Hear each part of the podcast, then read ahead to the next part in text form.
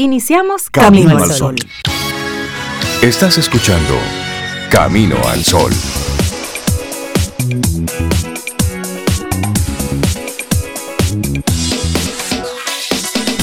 Y muy buenos días a la vida, buenos días a Cintia Ortiz, buenos días a Laura Sofía, buenos días a Sobeida Ramírez, a todos nuestros amigos Camino al Sol oyentes. Muy buenos días y muchísimas gracias por estar con nosotros. Muy buenos días, ¿cómo te sientes? ¿Cómo estás en el día de hoy? Yo estoy bien, Sobe, contento de escucharte, de verte y de que, yo también. de que podamos conectar de nuevo. Sí, tú sabes que ayer, Rey, te lo tengo que decir desde tempranito a ti, a Cintia, a Laura Sofía, me encontré con personas muy queridas, muy especiales, muy admiradas.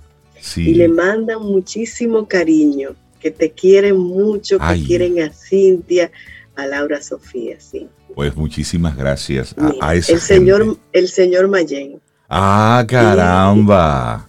Y, y la doctora Rosa Breo, Brea Franco. Ay, pues que ha estado con gracias. nosotros en el programa. ¿Te acuerdas Sí, libro sobre duelo que ella Sí, nos lo regaló? recuerdo muy bien. Pues mira, ellos estaban fascinados. Que Ay, Camino al bien. Sol, que tú, que Cintia, que yo, que Laura. y para rematar, ¿quién llega? ¿Quién llegó? Besos y abrazos. Ay, Raquelita Raquel. Bichiri. Ay, qué, qué, Y ya tú sabes, toda la ternura hecha a Raquelita. qué bueno, qué bueno siempre conectar con, con gente así. Que, Sí, que, nos, sí. que nos siente bien y nosotros, por supuesto, re- retribuimos eso y muchísimas gracias por esos pensamientos, por siempre estar pendientes de lo que ocurre aquí en Camino al Sol. Eso para nosotros, sí, eso es caldo de pollo para el alma, como el título del libro aquel, pero sí, eso, eso se siente bien.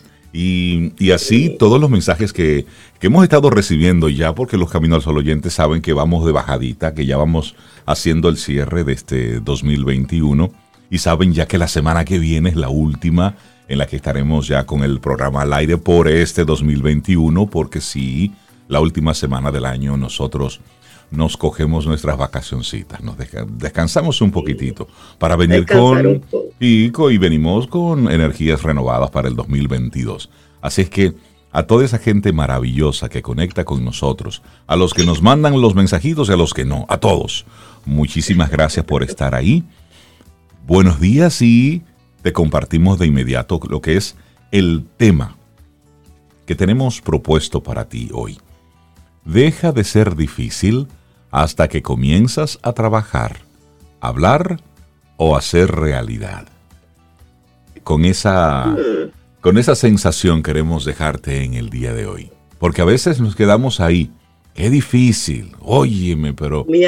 Dios mío, pero ¿y cuándo? Todo eso hasta que tú comienzas. Y, apli- y aplica para todo. Cuando estás, Ah, por ejemplo, en esto de hacer ejercicios, por ejemplo, hasta que usted no va al gimnasio, hasta que usted no se pone los tenis, hasta que no se pone eh, y hace esa primera caminata, es muy difícil. Y el primer día hay cinco minutos, pero al otro día van 10, y al otro día 15, y así va, poco a poco. Y luego eso que veíamos muy lejano se comienza a materializar. Aplica para un maratón, aplica para algo muy grandotote, así inmenso, y también para algo pequeñito. Es decir, es movernos, es hacer las cosas.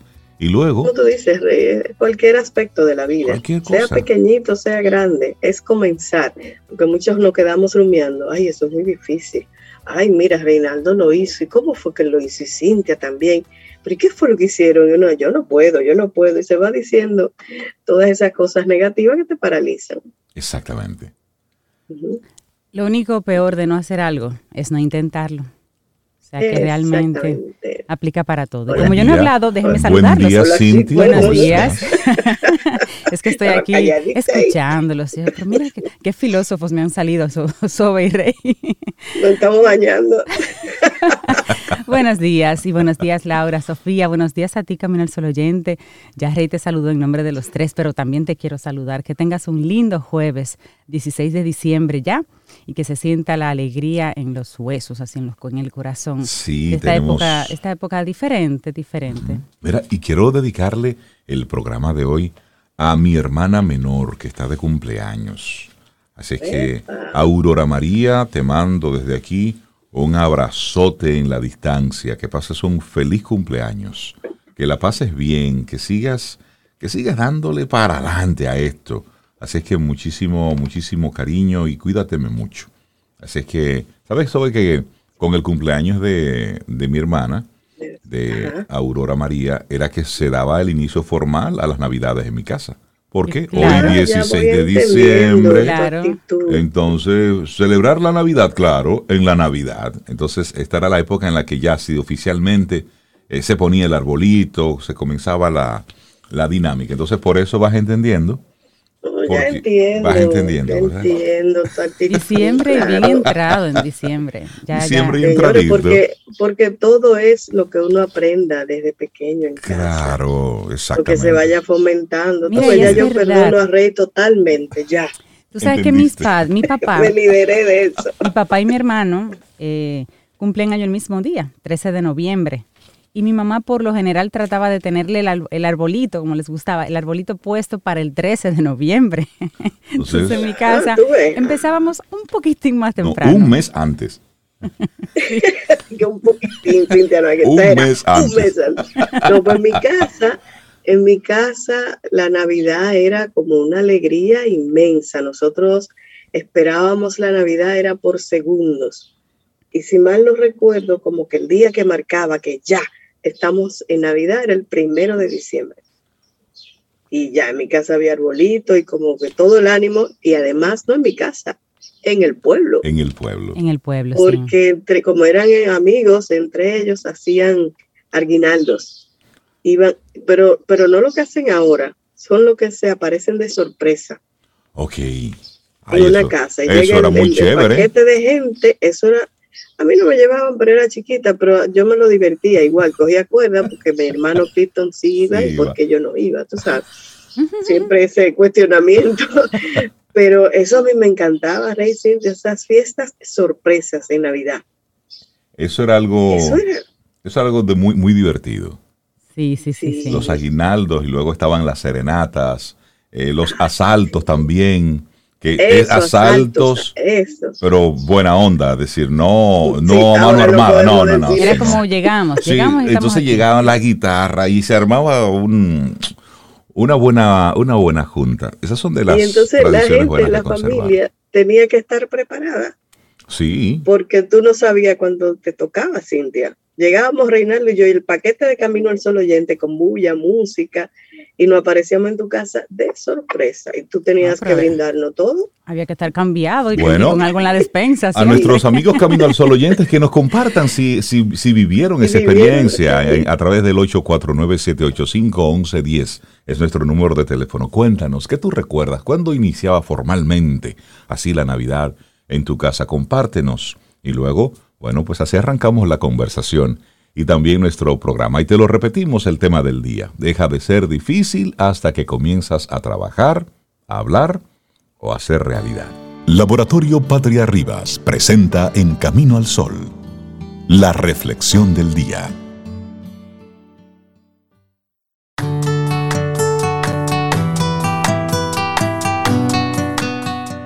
Ya lo decía Eckhart, Debes estar dispuesto a ser un principiante cada una de tus mañanas.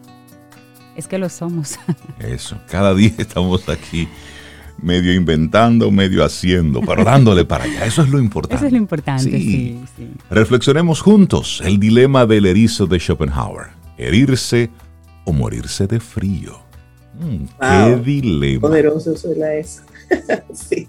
El dilema del erizo expone un dilema universal hasta dónde encapsular al yo y hasta dónde permitir que sea permeable a la mirada de los demás. Este dilema del erizo es una famosa paradoja propuesta por Arthur Schopenhauer en su obra Parerga y Paralipómena. En términos generales, habla de las relaciones humanas en toda su extensión. Aborda la distancia o proximidad que se debe y se puede establecer frente al otro. Y Schopenhauer utilizó una parábola para plantear el dilema del erizo. Esta metáfora llamó la atención de Sigmund Freud, quien se refirió a ella en su ensayo Psicología de las masas y análisis del yo. Asimismo, varios psicólogos sociales le han retomado para explicar algunos de los fenómenos que se producen en las interacciones humanas. La paradoja planteada por Schopenhauer se ha vuelto más relevante en la actualidad. El mundo ha pasado por una crisis inédita que precisamente hace referencia al contacto con el otro. Sin embargo, el dilema del erizo va aún más allá. Expone las complejas coordenadas por las que se mueven la independencia, la interdependencia y la autonomía. Así es, y como ya lo anotamos, Schopenhauer planteó el dilema del erizo en forma de parábola, y esta dice lo siguiente. Hacía mucho frío y un grupo de erizos temblaba mientras se miraban los unos a los otros. Descubrieron que al aproximarse entre sí sentían más calor, así que comenzaron a juntarse. Se aproximaron tanto que comenzaron a sentir que las espinas de los demás les herían. Cuanto más se acercaban, mayor era el daño que les producían estas espinas. Tras un rato y viendo que no aguantaban el dolor, se separaron de nuevo.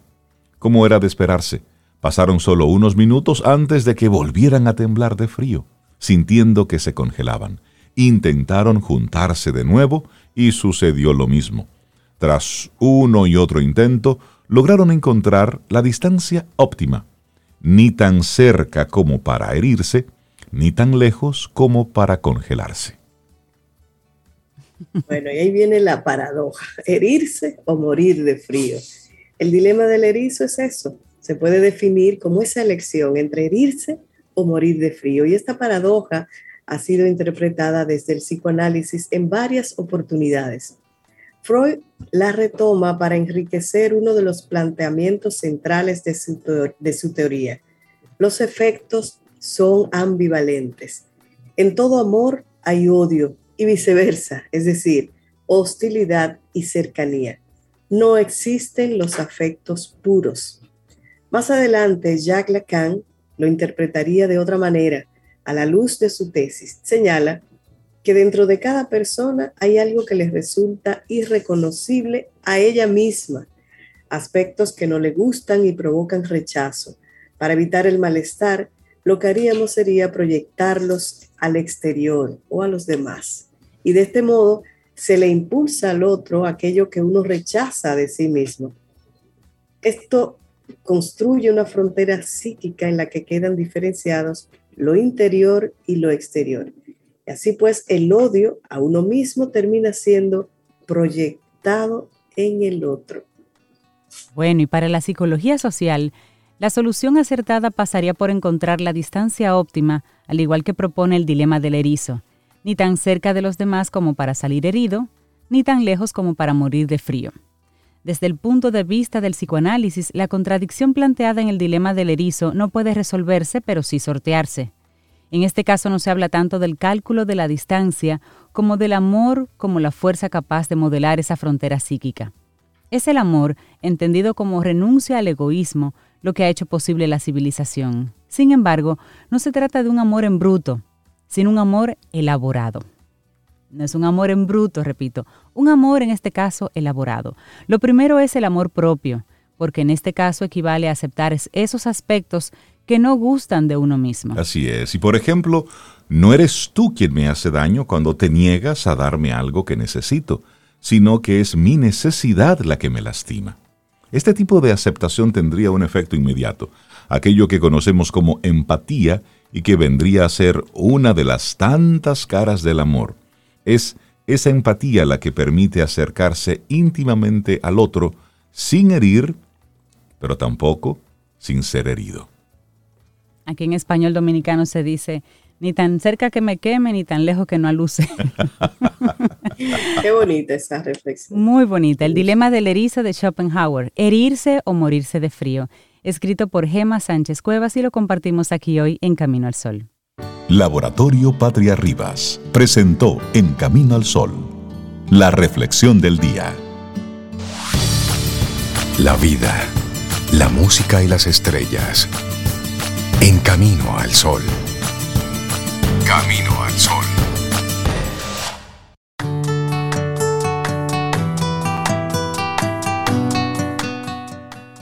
Una frase de Joseph Campbell dice, La cueva a la que tememos entrar tiene el tesoro que buscamos. Hay que enfrentarse a esos miedos. 7:43 minutos, seguimos avanzando. Esto es Camino al Sol a través de estación 97.7 FM y por supuesto caminoalsol.do, nuestra página web y ahí conectamos durante todo el día. Y hablando de de música, de artistas, de estrellas, bueno, pues darle los buenos días y la bienvenida al, al, actor, al artista de Camino al Sol, Richard Douglas, con su opinión personal. Richard, buenos días, ¿cómo estás? Buenos días, yo encantado de volver a estar con ustedes. Me encanta esta relación de erizo que estamos teniendo, donde no nos acercamos tanto que nos hacemos daño, pero nos mantenemos calientitos, muy cerquita. Así es. Buen día, Richard. Qué bueno poder reencontrarme con ustedes. Sí. Y con los Caminos del Sol oyentes. Muchas gracias por esta oportunidad a ustedes y a Supermercados Nacional. Estar a la distancia adecuada. Y bueno, ¿cuál es tu propuesta para hoy? Mira, hoy yo tengo una propuesta que encontré en Netflix, que recién acaba de salir en Netflix. Es una película producida por Netflix, pero una coproducción del Reino Unido, Estados Unidos y Alemania. Se llama The Unforgivable, eh, no The Unforgivable, como la canción de, de, de, de, De Natalie Cole. de Natalie Cole y su papá, el Nat King Cole. Entonces, este es Unforgivable, que es lo imperdonable. La traducción es literal, se, está, se usó la misma traducción. Eh, Este es un remix, por primera vez, o, o por muy rara vez, se va de una serie de televisión a una película. Normalmente de una película que se va a una serie de televisión. Aquí lo hicieron al revés, de una serie de televisión se va a la película. Unforgivable, y esto la dirige una, una eh, directora alemana, joven pero con una gran filmografía, que se llama Nora Fickshade. Es una directora alemana muy buena y decide utilizar como figura principal a Sandra Bullock. Sandra Bullock en esta película nos da una demostración más de sus grandes capacidades histriónicas, de su gran capacidad de desdoblaje, de, dramatización. Es una actriz absolutamente creíble, confiable y convincente. Eh, Sandra hace un personaje que, lleno de amargura por, por la situación de vida que tiene que vivir. Eh, esto se descubre en la trama. Yo no voy a darle spoiler porque sería un crimen darle un spoiler, pero es una señora que mediante un problema que tuvo en su casa, un crimen que se cometió, cayó presa y pasó sus años de cárcel. Cuando sale, sale buscando a su hermana, que era la que estaba protegiendo por lo que pasó el, crimen, y ya la hermana está adoptada por otra familia, ya la niña tenía cinco años, pero ella la busca igual porque su amor infinito por su hermana eh, la hizo buscarla. Cuando la encuentra, la encuentra ya en, en- en manos de, de otra familia, que fue quien la adoptó, pero hay una serie de intríngulis ahí en, el- en- la, la adopción que no se cumplieron con los, con los requisitos establecidos y de alguna manera ella logra reencontrarse con su hermana mediante una trama bastante lógica de lo que está pasando. Pero sencillamente por el valor de actuación de Sandra Bullock en esta película es magnífico. No es la Sandra Bullock que conocemos, la, la de mis, mi simpatía, aquella mujer eh, elegante, buena moza, atractiva. Eh, sigue siendo, pero esta vez es una mujer que hace una demostración de actuación bastante interesante. Aquí se hace acompañar Sandra Bullock por otros actores de muy buena data y muy capaces también en su desdoblaje, como, como Viola Davis, muy Ujú. conocida, esta señora de color norteamericana, que es exactamente eh, perfecta en materia de actuación. Todo lo que hace lo hace muy bien. Es hecho cierto. con, una, con un buen desarrollo de dramatización. Aquí también aparece Vincent Donofrio, que es muy conocido en la, en la, en la serie The Walking Dead. Y, y en, este, en esta película hace un papel también bastante interesante. Se encuentra aquí también con Aishin, Aishlin Franciosi. Aishlin Franciosi es la hija del, del señor Stark en Game of Thrones. Em, la conocimos en esta serie que fue tan interesante, que fue tan atractiva, que nos gustó tanto. Y esta muchacha hace un personaje en esta serie muy bueno, pero en esta película hace de la hermanita de, Sandra Bullock ya después que crece. Y hace un papel sencillamente magnífico, muy creíble, muy confiable, muy convincente. Hay otros actores de reparto que hacen muy buen trabajo. Eh, vale la pena aquí eh, mencionar a W. Earl Brown o a Rob Morgan, que hacen papeles sencillamente, o a John Bertal, ese famoso actor que conocemos también por muchas películas y muchas series. Una de las de la que más nos gustó fue la que hizo con, con Jennifer Aniston, que él era una pareja que se divorciaban pero seguían juntos y ella le cruzaba desnuda por la sala. ¿Se acuerdan? Supongo que se acuerdan. Este actor que eh, hace ese, esos papeles como parecen simples, pero no son tan simples, tienen un, un aporte de dramatización bastante interesante. No se pierdan esta oportunidad de ver de Unforgivable, lo imperdonable, por Netflix. Una película bastante interesante, Sandra Bullock. No se la pierdan, mírenla. Gracias por este chance a ustedes, por permitirme encontrarme con los caminos oyentes y más, y sobre todo a Supermercado Nacional por esta oportunidad. Richard Douglas, gracias por esa recomendación. Pudimos verla hace algunos días. Qué película, qué drama. Qué buena, yo, no la he Muy, muy buena. muy buena. Mm, sí, lo dice Richard. Sí. La voy a ver. Qué actuación, ciertamente. y, se da, no, y se da esa combinación, como Richard siempre dice, que él habla sobre la parte interpretativa, sobre la actuación, pero en su conjunto es una, es una muy buena trama, es una muy buena película y una muy buena realización, es decir, como espectador me la, me la disfruté. Y un final diferente. Sí, porque que da, da una vuelta, da una vuelta interesante, tiene un muy buen giro. Richard Douglas, muchísimas gracias, un gran abrazo. Bueno, y, quiero. Y la música de esa película que nos trae Richard, eh, si le gustó, me imagino que tiene que ver mucho con ella. Y es que eh, la música la hace el compositor alemán Hans Zimmer, uno de los compositores más importantes, diez veces nominado a los premios. Desde 1988 hizo la música de Rayman. ¿Se acuerdan de esa película maravillosa? Bueno, mire, eh, los, sí, los premios que ha recibido Zimmer, Globo de Oro, BAFTA, Emmy, Saturn, Grammy, el Oscar a la Academia. Todos. Por su trabajo en El Rey León, ya lo saben, esa es la música de esta película, su compositor. Así que vamos a escuchar uno de los temas de la película que nos refiere hoy Richard, y esto es Sales. Así se llama y así seguimos. Lindo día para ti, Richard. Igual a ustedes, los quiero. Un abrazo. Siente y disfruta de la vida. La vida. Camino al sol. Camino al sol.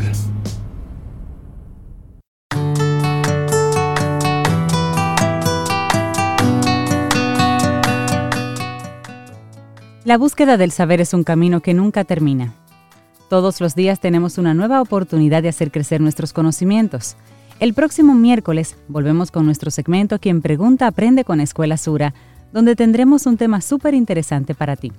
Sintoniza quien pregunta aprende con Escuela Sura, gracias a nuestros amigos Seguro Sura, República Dominicana. Esto la próxima semana. Bueno, y nosotros seguimos recibiendo gente chévere aquí en nuestro programa.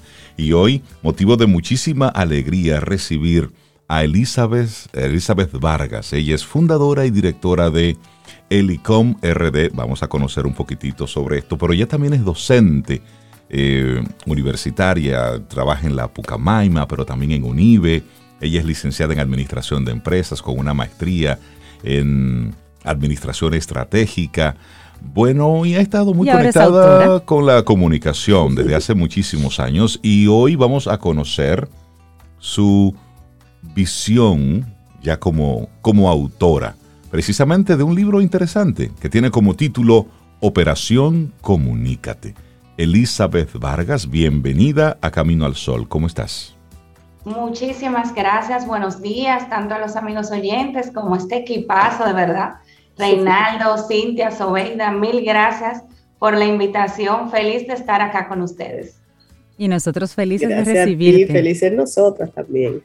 Y cabe destacar que Operación Comunícate realmente primero surgió como un podcast. Es el primer podcast producido en RD mediante el cual se abordan contenidos precisamente de hablar en público, cautivar a la audiencia y demás. Y de ahí pasó a un libro. Qué interesante. Cuéntanos un poquito, Elizabeth, sobre el, el podcast primero, la motivación, y luego que termina en un libro. Pues le voy a hacer la historia larga, un tanto corta, como yo digo.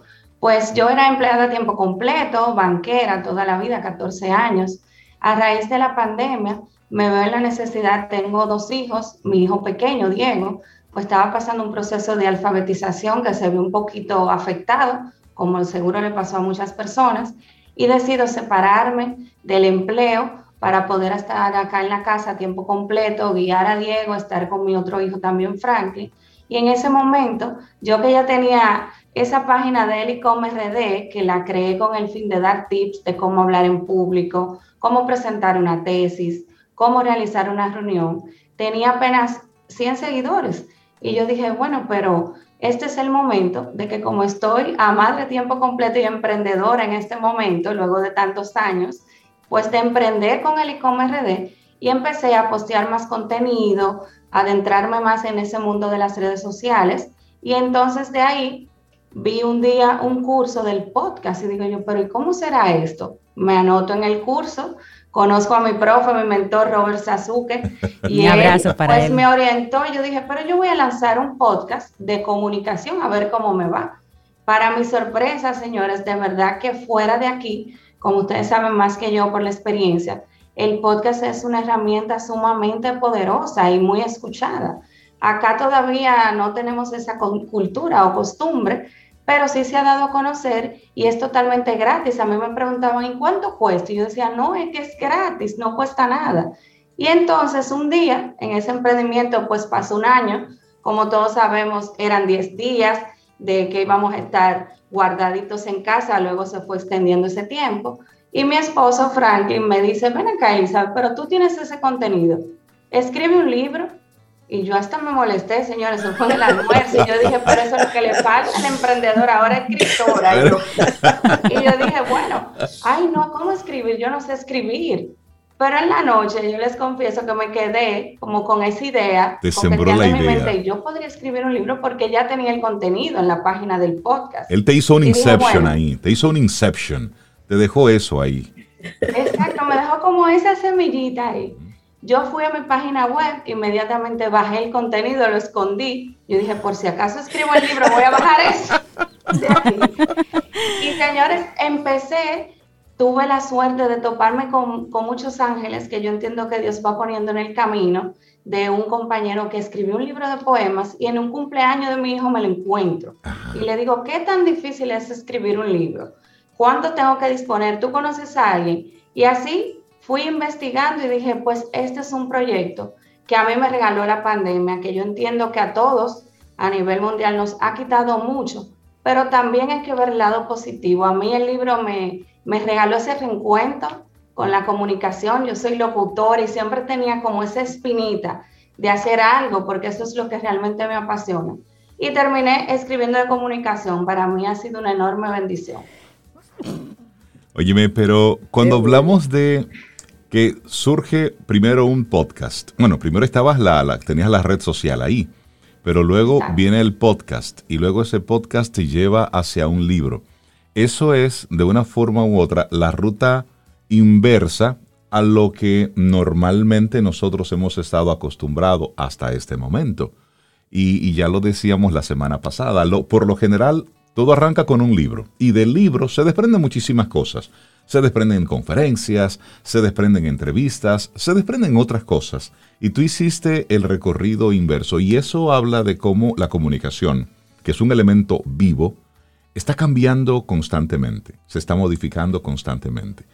Entonces, para nuestros amigos Camino al Sol oyentes, ¿qué van a encontrar en Operación Comunícate? Miren, Operación Comunícate es una guía fácil, eh, rápida de leer, es un libro de consulta que yo digo que puede tener a la mano cualquier ejecutivo, cualquier emprendedor, cualquier joven. Yo tengo muchos casos que por tips personas ah, me llaman y me dicen, logré exponer a mi superior sin ese miedo, porque tenemos personas a veces muy capacitadas que se nublan, se quedan en blanco. Entonces el libro, a través de cinco capítulos, va recogiendo tips, como yo digo, truquitos, esos bullets y después yo les dejo un comentario al final como un resumen de cada capítulo, donde ustedes podrán aprender y los amigos oyentes a comunicarse de manera asertiva, a cómo prepararse para una reunión virtual, este encuentro, cualquiera que demande pues una habilidad extra de comunicación y de preparación, comunicarse con mascarillas, cómo redactar un correo en cinco pasos, o sea, o sea, vamos de todo lo que es la comunicación oral y escrita, dando consejos y en base a los expertos, porque como yo digo, no es un tema de que, bueno, Elizabeth inventó la rueda, ¿no? Pues la oratoria y la comunicación data de siempre. Lo único que se ha ido adaptando a los nuevos tiempos y ha ido cambiando y cada vez se exige más. Como mencionaba Reinaldo en el lanzamiento del libro, pues ahora tenemos reporteros innatos. Yo tomo mi celular, subo, subo mi libro, empiezo a hablar de él y ya yo estoy comunicando. Antes eso no se hacía, no se veía. Entonces muchas personas, incluso se dice que de 10 personas, 7 padecen de glosofobia, que sí existe un término de ese temor a hablar en público. Y muchas personas hasta han rechazado ofertas de trabajo porque le exigen eso, entrenar al personal. Ay, no, no, no, mande a Cintia porque yo, yo no cojo ese trabajo, porque yo no sé hablar en público. Hasta eso. Entonces el libro, capítulo a capítulo, va orientando desde la comunicación no verbal que es, nuestros gestos, cómo movemos las manos, nuestra apariencia incluso, hasta cómo finalizar una presentación de impacto. De verdad que yo creo que todo el que lo lea, mi deseo es que, ¿verdad?, saque algo del libro y que lo pueda aplicar, porque esa es la importancia. Pero por lo que, escucho, Elizabeth, el libro es válido para cualquier persona y se me ocurre que, por ejemplo, hay una necesidad muy grande eh, entre los docentes. Muchos, los docentes de e, esta pandemia agarró a ese grupo de personas un poco de sorpresa y han tenido que enfrentarse a estas eh, comunicaciones sincrónicas, como tú dices, y también a grabar videos. Entonces, sería como una buena oportunidad, un regalito para los docentes. Eh, este libro, Elizabeth, ¿tú lo habías pensado así, dirigido a este grupo entre lo, que habías eh, determinado? Pues yo de verdad tengo otros sueños y proyectos.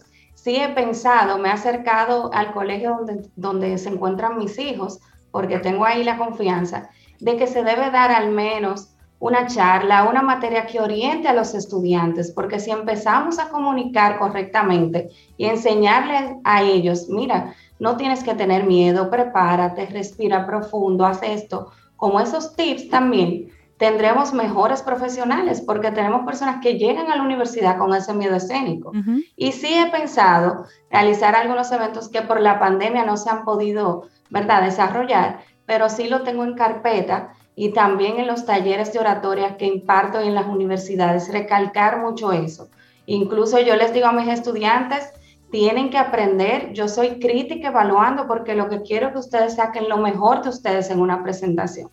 Incluso tengo una pruebita ahí que les hago, que yo misma los interrumpo. Les pongo música, pongo a mi perrito a ladrar, le apago el video, le quito el audio. Pero, profe, es que eso puede pasar en la vida real. Yo quiero ver qué tú haces. Y eso pasa. Entonces sí tengo esa, esas ideas. No es que puede pasar, es que pasa en cualquier momento. Y cuando uno menos lo espera. ¿Sabes qué? No, y, las personas creen, por ejemplo, Reinaldo no le puede dar tos Sí, Reinaldo se claro puede que sí, momento y se puede quedar sin voz. Eso sucede. Ya a mí me ha sucedido. Y se me puede ir la guagua hablando también. Puede pasar lo que sea. válido. Y que todo eso es válido porque somos humanos. Sí. Y se nos, y se nos lengua la traba también. Hablando sobre, sobre este libro, que me parece una, una guía muy práctica, es muy fácil de leer es, es, bien, es bien práctico y de verdad yo le, le, sugiero a todos nuestros amigos Camino al Sol oyentes que ubiquen a Operación Comunícate. Está a la venta en Centro Cuesta del Libro, ¿cierto? Así es, en Cuesta Libros ya está también disponible en Amazon para esos eh, tecnológicos, ¿verdad? Hay personas digitales que lo prefieren de ese modo. Y en Cuesta Libros, si ustedes no se quieren trasladar con este tema también de la pandemia, en la página web está disponible y tan solo por 150 pesos le llevan hasta donde ustedes estén en territorio nacional. Y llega también a Santiago de los Caballeros en el día de mañana de manera física ya cuesta libros también. Mira, solamente para, para darle como una especie de caramelito a nuestros amigos Camino al Sol oyentes de por dónde van los diferentes temas que Elizabeth va compartiendo de una forma muy llana. ¿El buen orador nace o se hace? Es una buena pregunta, pero ¿cómo ser un orador carismático? ¿Cómo mantener a tu público motivado? Comunicación no verbal, la más, la que más comunica. Luego, ¿cómo superar la timidez a la hora de hablar en público? ¿Quiénes levantan la mano por ahí? Estoy viendo muchas manos por WhatsApp levantándose. Luego, conocer tus, conoce tus impulsos y conviértete en un comunicador más confiado. ¿Cómo prepararte para hablar en público?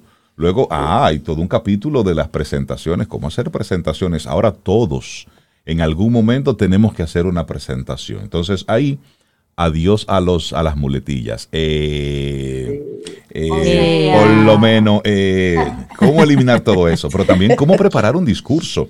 También cómo prepararte para que tu discurso parezca espontáneo. La pausa es la clave para que tu mensaje se comprenda. Ese es otro de los, de los temas. Claves para llegar a ser un buen comunicador. Pasos antes de iniciar tu presentación. Es decir, eso por usted tenerlo ahí cerca, en el escritorio y en el vehículo ahí. Tengo tal momento. Rap, deja ver, ¿qué, dice, qué dice Elizabeth al, a esto?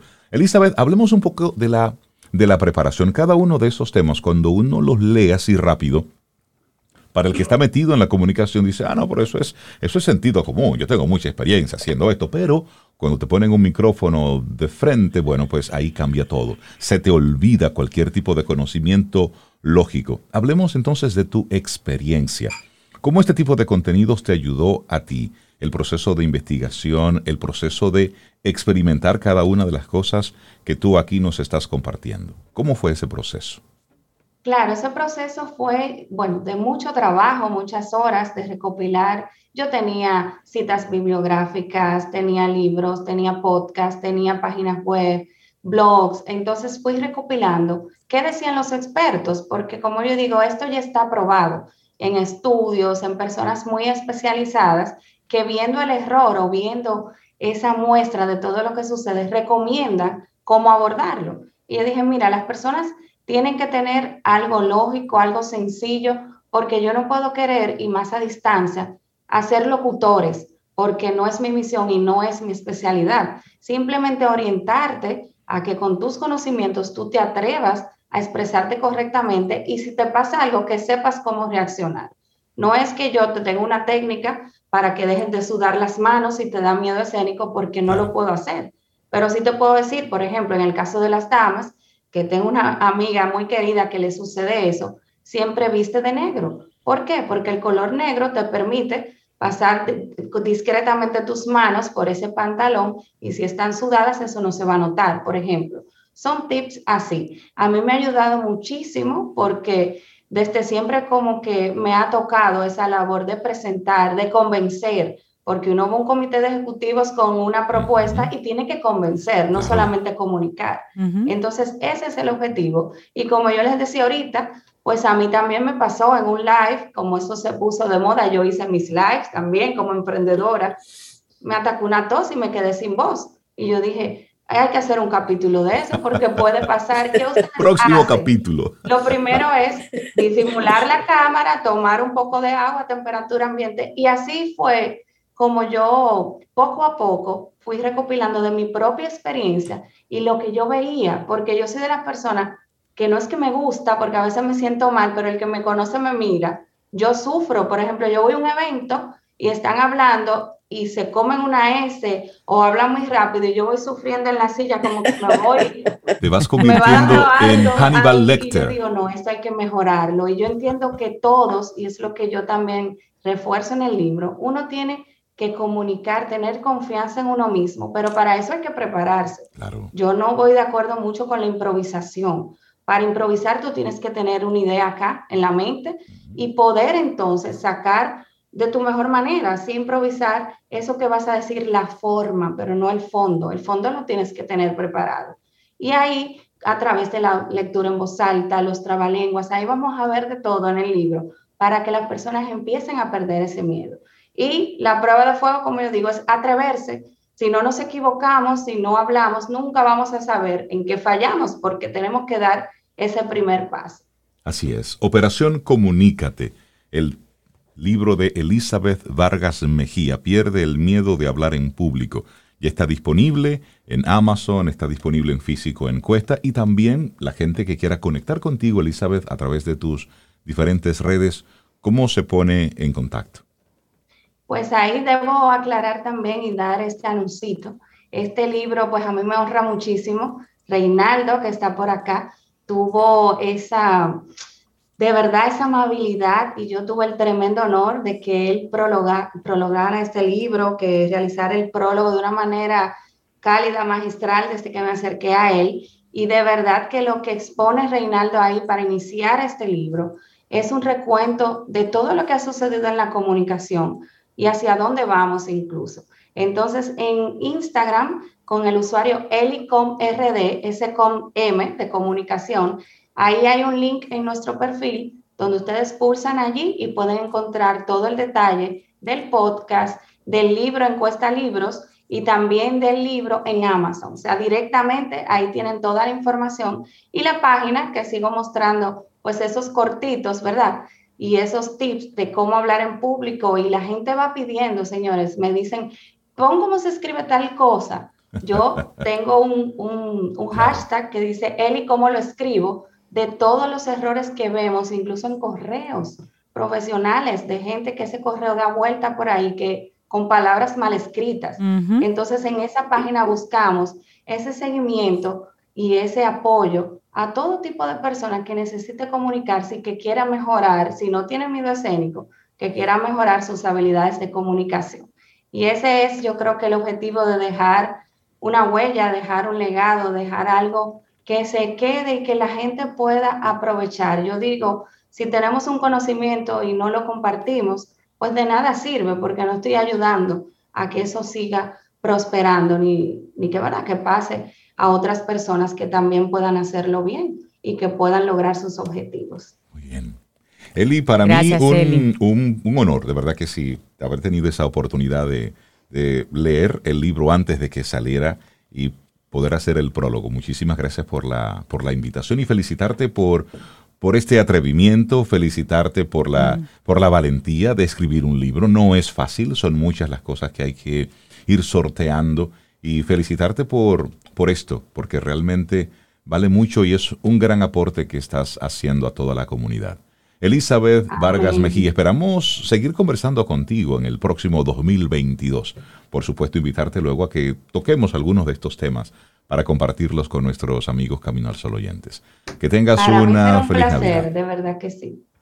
Que tengas una feliz Navidad, felices fiestas en un muy buen día. Sí, Te sí, despedimos sí. con música. Bye, bye, igualmente. Gracias a todos y a los oyentes, pues tienen la oportunidad de comunicarse. Operación Comunícate. Muchísimas gracias, equipo. El honor es mío. Un abrazo. Gracias día. Ti, Feliz Navidad. Escuchas, escuchas. Camino al sol. Camino al sol.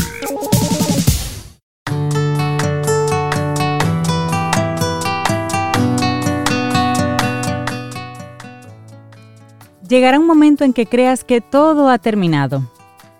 Ese será el principio. Epicuro. Y bueno, seguimos nosotros aquí conectando con, con, gente chévere, con otros temas, por supuesto recibiendo los diferentes mensajes que ustedes nos envían a través de nuestro número de teléfono en el que tenemos la aplicación de WhatsApp.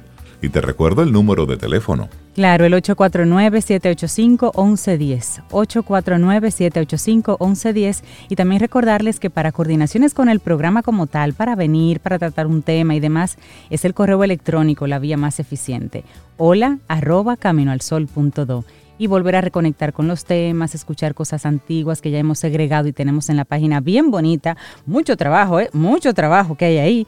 Caminoalsol.do. Bien bonita para que para ti sea también un deleite reconectar con nosotros por ahí.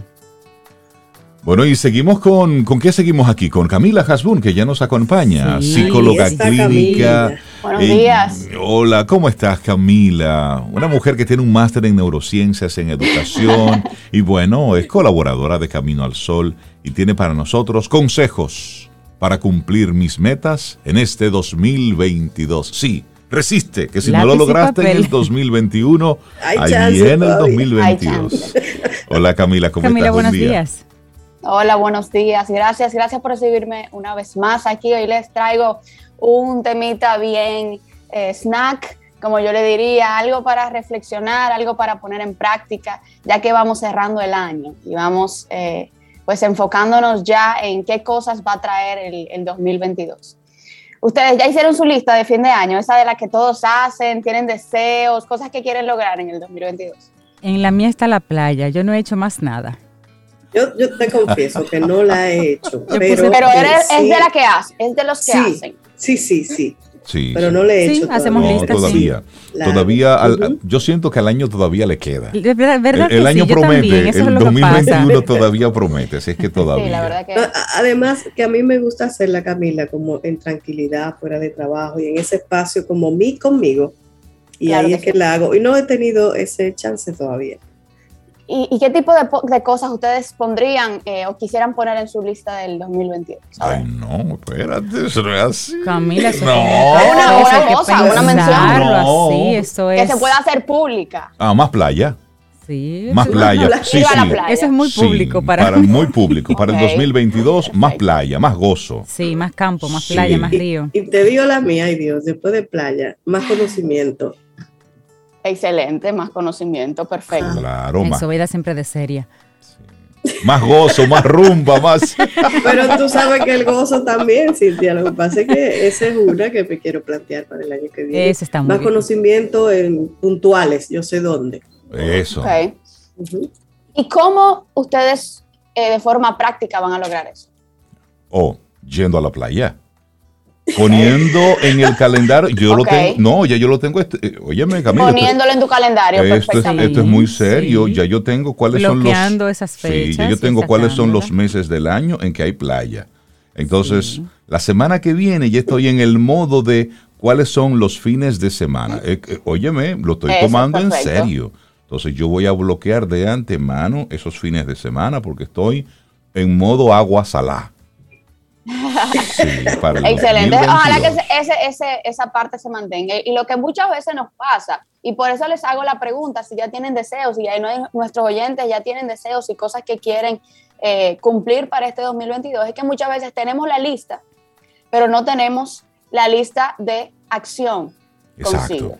para hacer las cosas. Ujú. Y cada año trae consigo nuevos ánimos para hacer las cosas, nuevos retos, nos inscribimos en el gimnasio, escribimos lo que quisiéramos lograr, vemos todos los nutricionistas sobre todo y los gimnasios llenos en enero, no, yo llego en enero, no, yo vuelvo en enero.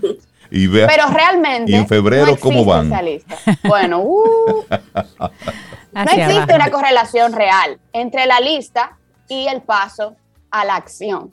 Las personas lo que más ponen en sus listas, según lo que dicen las estadísticas, es que eh, ir al el- hacer ejercicio, llevar una vida más saludable, eh, eh, ahorrar dinero y todos los demás. Pero lo, cierto es que un gran porcentaje, un gran porcentaje, por, por lo menos en la estadística americana, que es la que eh, más eh, tenemos, por ejemplo, en un estudio en el 2016, un 41% de los americanos que entrevistaron había hecho una lista de resoluciones, pero solo un 9% fue eficaz, exitoso para llevarla hasta el fin de año.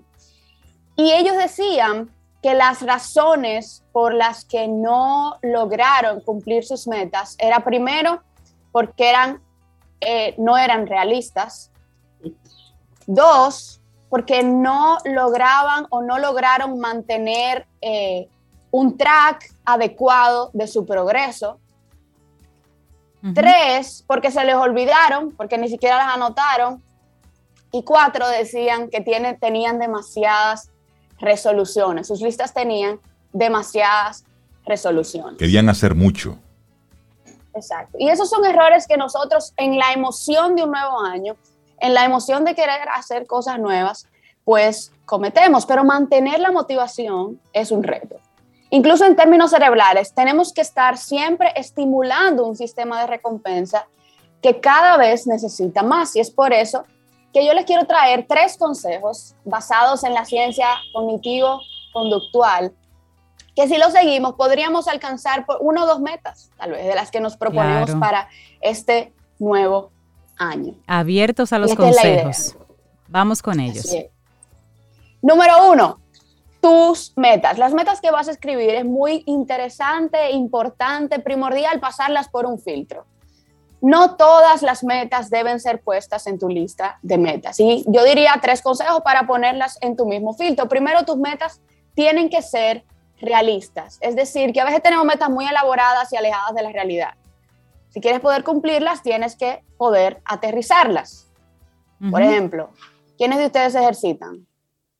Todos los que estamos aquí, somos todos, atletas de alto rendimiento. Imagínense que ustedes sean personas que nunca se hayan ejercitado, pero que llegan este nuevo año diciendo que van a empezar a hacer todos los días ejercicio. Eso es una meta no realista. Claro porque realísticamente usted no está ni en la condición física ni en el estado de motivación para hacer ejercicio si nunca lo ha hecho en su vida. Entonces, proponernos a empezar dos a tres veces por semana en vez de todos los días. Y luego agrego, hacer un ejercicio que no me mate en el primer día, sino ir paulatinamente creciendo, realismo al hacer las metas. Sí, porque es que nos gusta o todo o nada.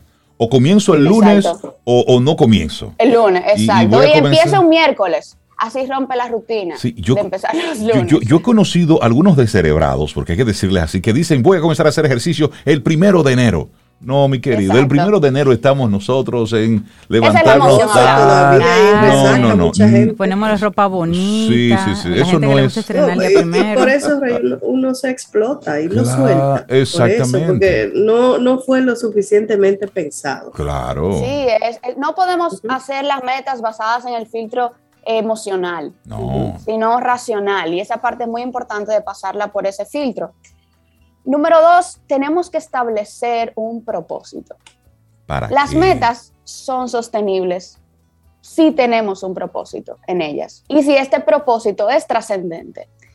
Debemos de preguntarnos cuando pongamos esas metas por ahí, ¿por quién lo hago? Número uno. ¿Por quién? Dos, ¿para qué? Y tres, ¿por qué? ¿Por quién? ¿Para qué? ¿Y por qué? Son preguntas básicas, porque solo lo que tiene un propósito es lo que se sostiene a través del tiempo. Por ejemplo, si yo quiero hacer ejercicio por mí, porque yo quiero salud para mí, porque yo quiero sentirme bien, o yo quiero hacer ejercicio para compararme con las personas que veo en las redes sociales o con alguien de mi familia o con algún amigo, entonces la primera me va a sostener, la segunda me va a bajar los niveles de motivación pues más rápido. Primero realista, el filtro, segundo propósito y tercero, también tiene que motivarme, no puede ser una meta ajena a algo que a mí me cause placer. Y cosas que no me causen placer, puedo desarrollar ese placer. Buscas cosas para mantenerme motivado dentro de esa misma meta. Ese sería mi primer consejo, pasarlas por ese filtro de realismo, propósito y motivación. Y sería chévere, Camila, ponerlo ahí y en dos o tres días volver y revisar eso y preguntarte a ti mismo, mí mismo, ¿realmente eso es lo que queremos? Es decir, volver de nuevo, porque a veces cuando tú te sientas y comienzas a escribir, pues ahí comienzan a, y, pueden llegar las metas convencionales, es decir, las metas de todo el mundo. Todo el mundo quiere hacer ejercicio, todo el mundo quiere bajar de peso, todo el mundo quiere tener una vida espiritual más sana. Es decir, son como las metas eh, el estándar. De hecho, debería ya tener hasta tú un... lo googleas y debe aparecer una lista ya prehecha. Tú la descargas y listo. La tengo aquí, la lista. la primera es... Un template. Eso es un template. un template. Entonces, revisar eso, No, que sea realmente, que conecte honestamente contigo. Número dos. Exactamente.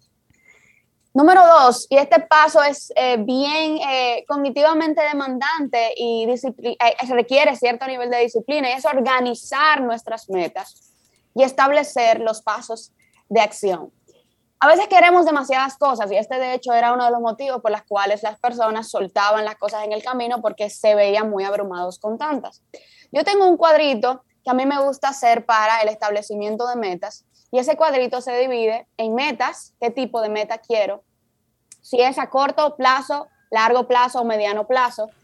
Y el otra parte del cuadrito dice cuáles son los pasos de acción para hacerlo. Primero, de estas metas, no la pongan todas juntas. Vamos a categorizarlas para saber y priorizarlas de una u otra forma. Por ejemplo, esta meta es personal, es académica, es familiar, es laboral, es espiritual. ¿De qué, qué categoría le, le guarda a esta meta? ¿Es económica? Todo lo que tiene que ver con la categoría de la meta. Si la quiero a corto plazo, en los próximos seis, siete meses, mediano plazo en el próximo año o largo plazo de dos a cinco años. Para tampoco ponerme loco en ese sentido. Estamos hablando del próximo año, pero hay personas que establecen metas incluso a largo plazo.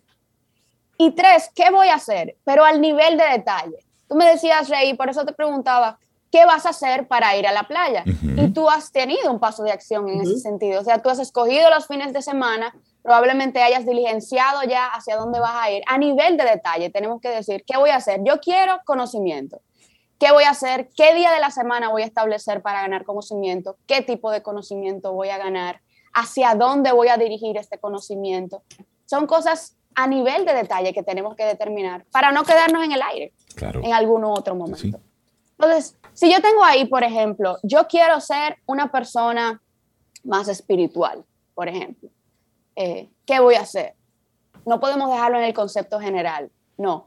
Voy distinguiendo qué tipo de iglesia, qué tipo de grupo voy a visitar, de quiénes me voy a rodear, qué libros voy a comenzar a leer, cuáles van a ser días de la semana establecidos para yo lograrlo. Pero si no pasó por el filtro primero, cuando realmente lleguemos a ese paso de acción, nos vamos a sentir demasiado abrumados para lograrlo. Estamos hablando con Camila Hasbun. Hoy el tema que nos trae nuestra experta en neurociencias es consejos para cumplir mis metas este 2021. Camila, te pido permiso para colocar unos comerciales, pero en breve Claro retornamos con más porque lo que nos está compartiendo Camila hoy viene cargado de mucha practicidad. Esto es un cable a tierra lo que Camila nos está poniendo aquí en Camino al Sol con relación a las metas. Retornamos. ¿Quieres ser parte de la comunidad Camino al Sol por WhatsApp? 849-785-1110. Camino al Sol.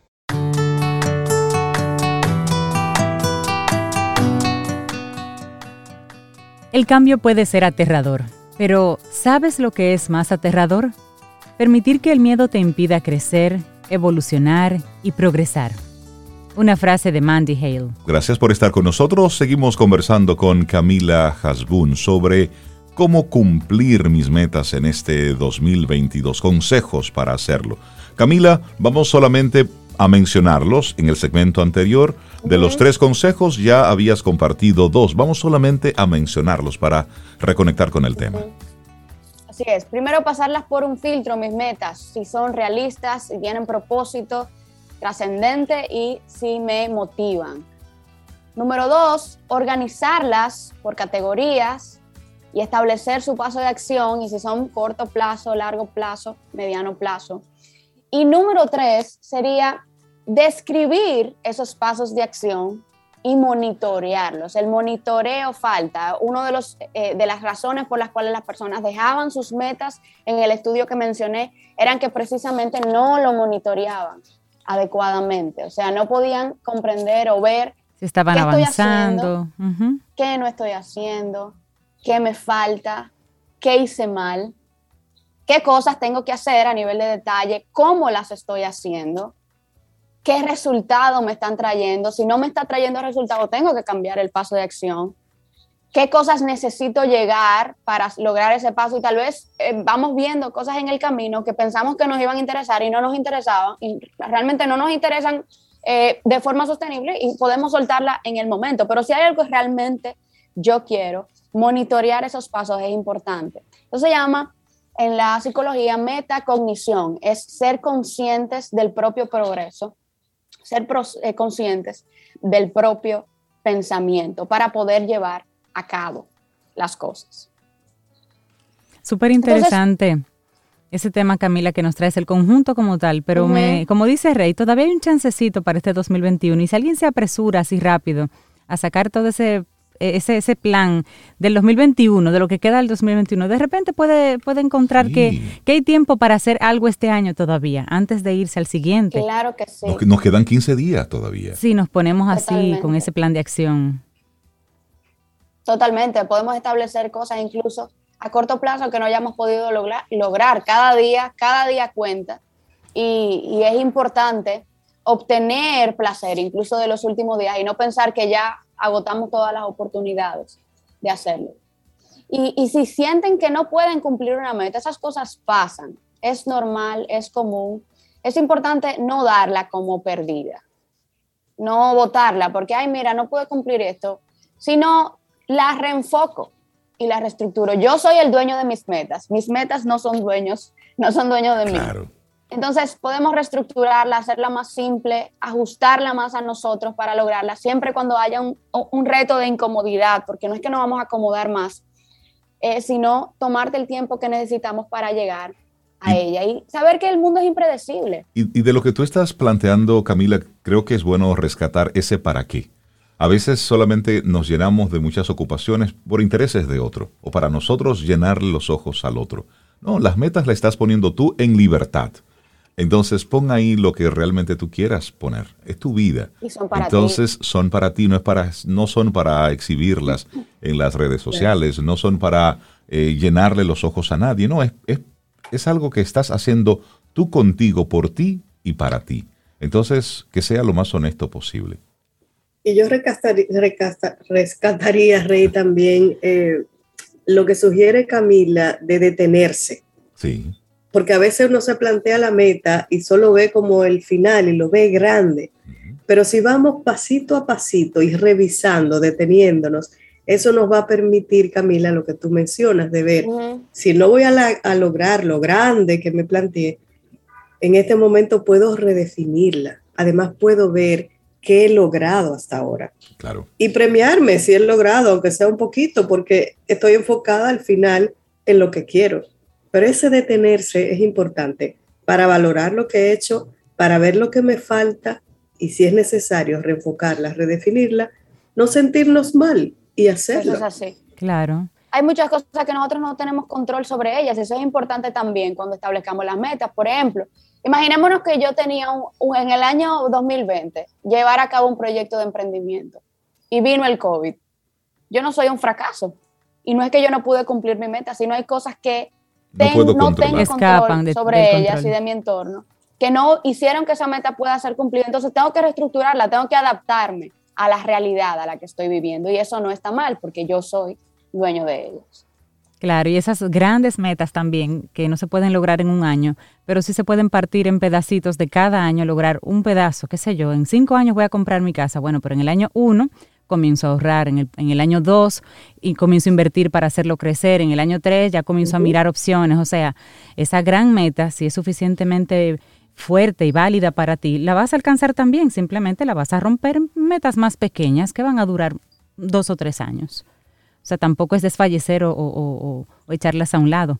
Una meta grande siempre es buena, simplemente hay que saber, como dice Rey, el gran elefante se come mordida a mordida, pedacito a pedacito. Poco a poco. De compartamentalizarla. Claro que sí, el término de Camila es más sofisticado. como dice Camila, que sea grande, sea pequeña, eso es tuyo. Claro. Grande, pequeña, ¿en relación a qué? ¿A quién? No, a, a ti mismo. A ti mismo. Mira Camila, y te manda a decir Neno que tú comunicas muy bien y que tú tienes mucho, mucho carácter, que tú te pareces mucho a, a Marielena Suat. ¿Eh? Y todos, y todos derechitos, que, no, que, nosotros que nos portemos bien contigo, ¿eh? derechitos aquí, escuchándote y Todo prestándote el mundo me atención. dice eso, si ustedes supieran cuando estoy hablando.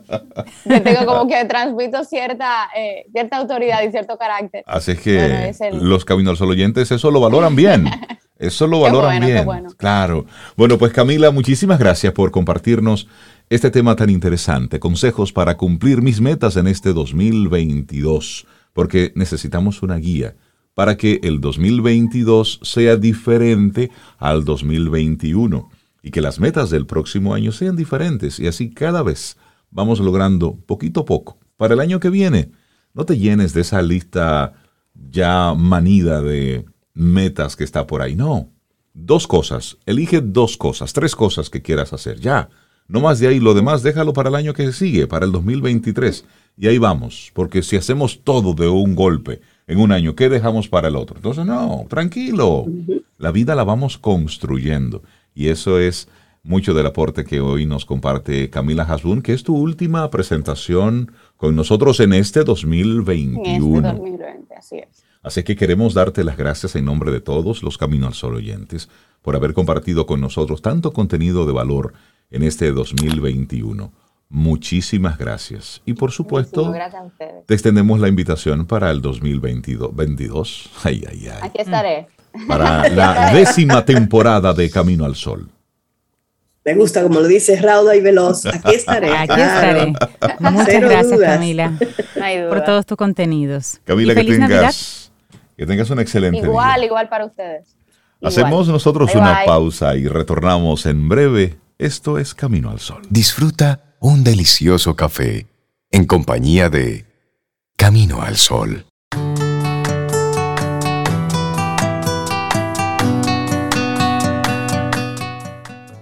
Si quieres ser más feliz, establece una meta que dirija tus pensamientos, libere tu energía e inspire tus esperanzas.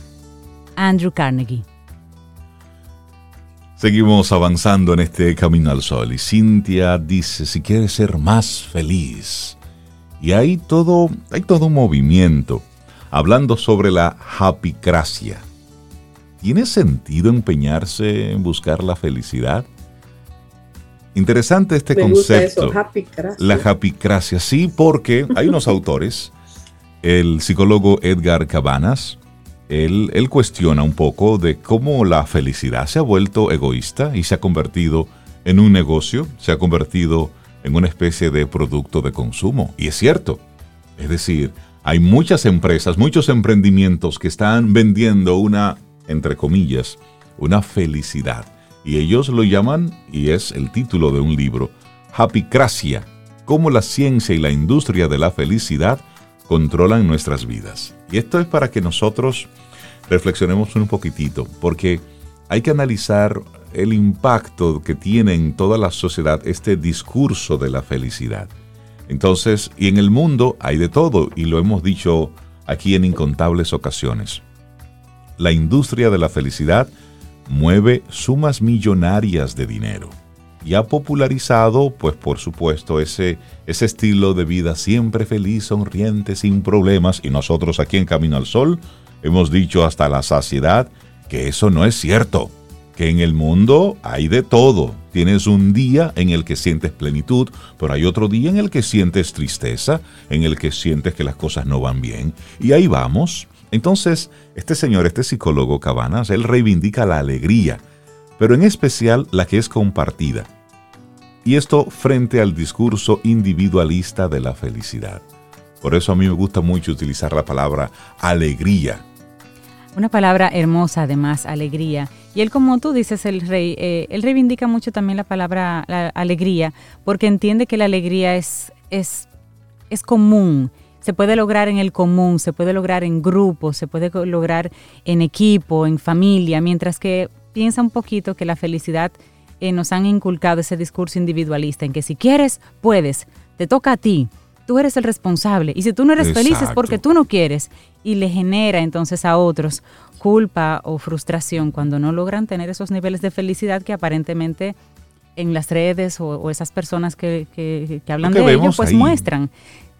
Tomando en cuenta, entre paréntesis, que las redes muestran algo completamente maquillado. Totalmente ficticio, pero él dice, la promesa de que podemos ser felices o tener una buena vida siguiendo solo una serie, una serie de una receta o algunos pasos, un 1, 2, 3 para ser feliz, dice él, esto es muy atractivo, pero es ficticio. Nos hace estar constantemente preocupados, nos hace estar obsesionados con nosotros mismos, con nuestros pensamientos, con nuestras emociones. Y dice él, esa felicidad en realidad nunca llega.